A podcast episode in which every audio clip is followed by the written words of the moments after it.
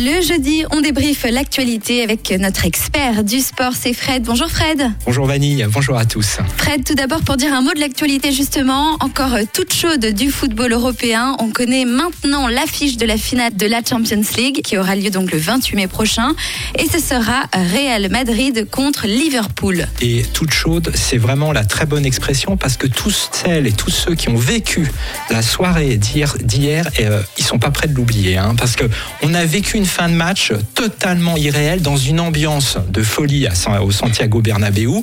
Et en deux minutes, alors que Manchester City était qualifié, en deux minutes, le Real a marqué deux buts à la 90e et 92e euh, et euh, s'est qualifié dans les prolongations, euh, donc grâce à un penalty de Benzema pour la finale. Et la finale, comme tu le disais, sera lieu le 28 mai contre Liverpool. Deux grands clubs donc seront face à face. Ça sera la 17e finale de Ligue des Champions pour le Real Madrid et la 10e pour Liverpool. Et ça sera aussi une petite revanche de 2018, euh, finale qui avait été remportée par euh, le Real.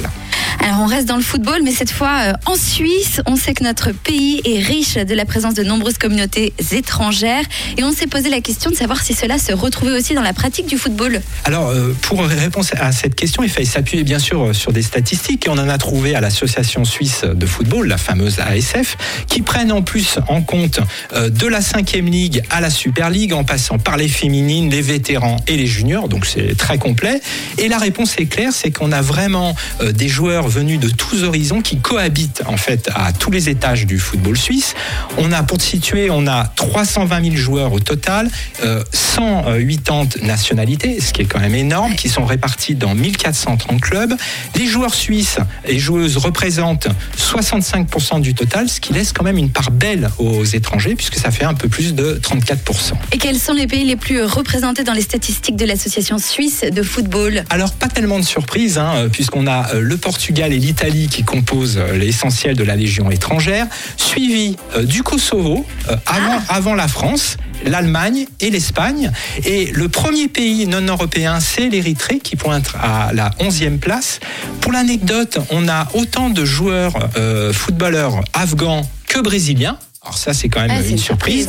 Et pour clôturer la, le défilé des nations sur le plan national, eh ben, c'est la Sierra Leone avec 19 représentants. Et comment euh, ces statistiques se traduisent au niveau des cantons de Vaud et de Genève Alors, côté Genève, ça confirme, je dirais, la vocation internationale de, de, la ville, avec la présence de plus d'étrangers que de joueurs au passeport suisse, 51 contre 49. Au niveau des professions aussi, c'est très amusant, on, on, retrouve de tout. Hein. C'est un brassage entre travailleurs du bâtiment, employés des organisations internationales, personnel diplomatique, il y a vraiment de tout. Et Genève a une petite spécificité parce qu'elle s'appuie énormément sur des clubs dits communautaires, au nom qui parlent à eux tout seuls, puisqu'on a le CS italien, le FC Hispania, le FC Kosova, euh, le FC euh, Union Sud-Américaine, donc là on n'a pas besoin de traduire.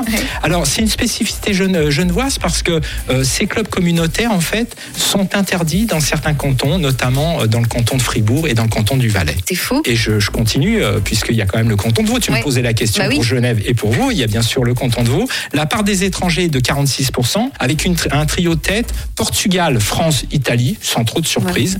Et euh, pour l'anecdote, on retrouve également 38 Irakiens, 13 Australiens, 7 Boliviens et 3 Pakistanais. Et toujours pour rester dans l'actualité, est-ce que la guerre en Ukraine a une incidence sur ces statistiques, Fred? Alors depuis deux mois et le déclenchement justement de la guerre, le nombre de footballeurs qui viennent d'Ukraine et qui ont retrouvé, trouvé euh, refuge sur le sol vaudois ne cesse euh, d'exploser. Et alors qu'il n'était au départ que 24 avant le déclenchement du conflit, là les demandes de régularisation affluent. On n'a encore pas le nombre, mais on parle d'une multiplication par deux ou par trois. Merci beaucoup euh, Fred, en tout cas pour toutes ces infos. On se retrouve jeudi prochain. Avec plaisir. Toujours avec grand plaisir, exactement, pour débriefer l'actualité sportive. À jeudi prochain Fred. Salut. Et nous on repart avec le meilleur des nouveautés tout de suite Nouveau son. Rouge.